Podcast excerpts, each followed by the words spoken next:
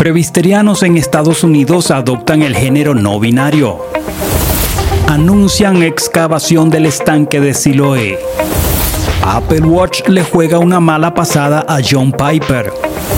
Mel Gibson rodará Resurrección, la continuación de La Pasión de Cristo. The Dove, el nuevo tema de The Belonging CO junto a Cary Jove. Entre Cristianos, resumen semanal.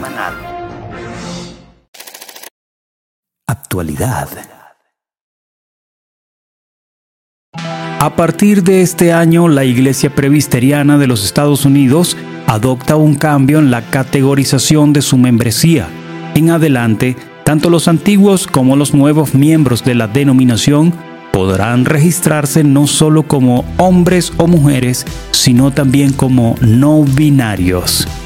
Chris Valerius, gerente de funciones y estadísticas de la denominación, señala que estos cambios son necesarios porque si queremos ser inclusivos, debemos ser conscientes de las personas que forman parte de la iglesia. Para Valerius, mantener solo las categorías de masculino y femenino puede molestar a algunas personas y por eso se ha optado por incluir la categoría no binaria. Por ejemplo, siempre preguntamos cuántas mujeres y cuántos hombres pertenecen a la iglesia. Ahora preguntaremos cuántos hombres, mujeres y miembros no binarios hay, señaló Valerius. Nos gustaría conocer tu opinión al respecto dejando tu comentario. Anuncian excavación del estanque de Siloé. La autoridad del Parque Nacional de Israel, junto a la Autoridad de Antigüedades de Israel y la Fundación Ciudad de David, anunciaron la excavación del estanque de Siloé en Jerusalén. De esta manera, en unos meses, tanto residentes como visitantes de Jerusalén podrán ver la excavación del lugar sagrado y podrán acceder a la piscina. De esta manera se podrá realizar el trayecto que los peregrinos seguían cuando se purificaban en el estanque antes de entrar al templo. Los visitantes comenzarán la ruta en el punto más al sur de la ciudad de David y terminarán en el muro de los lamentos. El estanque se llenaba con agua de la fuente del Gijón, que llegaba a través del túnel de Ezequías. Fue allí donde Jesús sanó a un ciego de nacimiento, según relata Juan capítulo 9, versos del 1 al 12. El estanque se construyó durante el reinado de Ezequías, hace unos 2700 años. Debido a su importancia, fue renovado y ampliado a finales del período del Segundo Templo. John Piper está considerado como uno de los mejores predicadores de la palabra de Dios en la actualidad. Modela un estilo de predicación apasionado que comunica no solo la idea principal del pasaje, sino todo el contexto enriqueciendo así el mensaje. Tal es la pasión que el pasado 11 de diciembre su Apple Watch le interrumpió durante un sermón de Adviento. Su predicación estaba basada en el Salmo 16.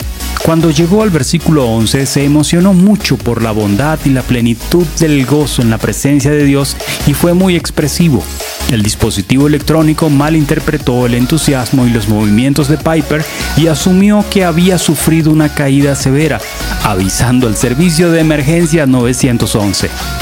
Piper logró reconducir el sermón de forma magistral. A continuación, te mostramos las imágenes de lo ocurrido. And you read verse 11, and verse 11 says, It's not going to get boring. God is God. You know what? My phone is telling me that I fell down. I'm okay.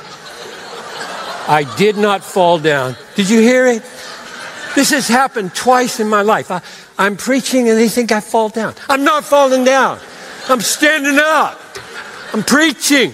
Good grief. Apple. Mel Gibson comenzará a filmar este año Resurrección, la muy esperada continuación de La Pasión de Cristo. El veterano periodista de cine Jordan Ruimi informó que se tiene previsto que la película se comience a trabajar a finales de esta primavera y que Jim Caviezel volverá a encarnar a Jesús. Gibson trabaja con Randall Wallace, guionista de Corazón Valiente, en esta producción que se centrará en los acontecimientos que ocurrieron en los tres días en el lapso en que va desde la crucifixión de Jesús y la resurrección. Mel Gibson señaló que producir la pasión de Cristo fue una experiencia espiritual para él. En una entrevista a DTS Voice en el año 2004, indicó que hace un par de años estaba mirando por la ventana y me preguntaba por qué saltaba. La vida no tenía sentido, era aburrida, sin propósito. Fue entonces cuando me volví hacia Él. Fue entonces cuando mi relación con Cristo realmente comenzó a crecer. Yo era un tipo malo, un tipo realmente horrible. Mis pecados fueron los primeros en clavarlos a Él en la cruz. Por eso quería contar su historia. Música cristiana. Cary Joe junto a The Belonging CO nos ofrecen The Dove, una canción que invita al oyente a un momento de oración con el fin de lograr un encuentro con el Espíritu Santo. The Belonging CO es una iglesia con sede en Nashville, Tennessee.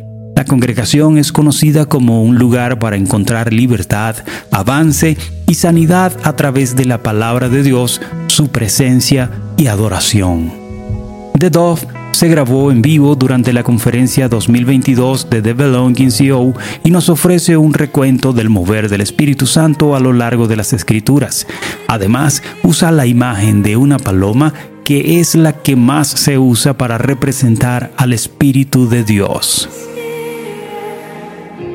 Esto es todo por ahora. La próxima semana te esperamos en otro de nuestros resúmenes. Puedes visitar nuestra página entrecristianos.com para estar al día en todo lo que acontece en el ámbito cristiano. Que Dios te bendiga. Narraron para ti Astrid Querales de Guerra y Ronald Sifontes.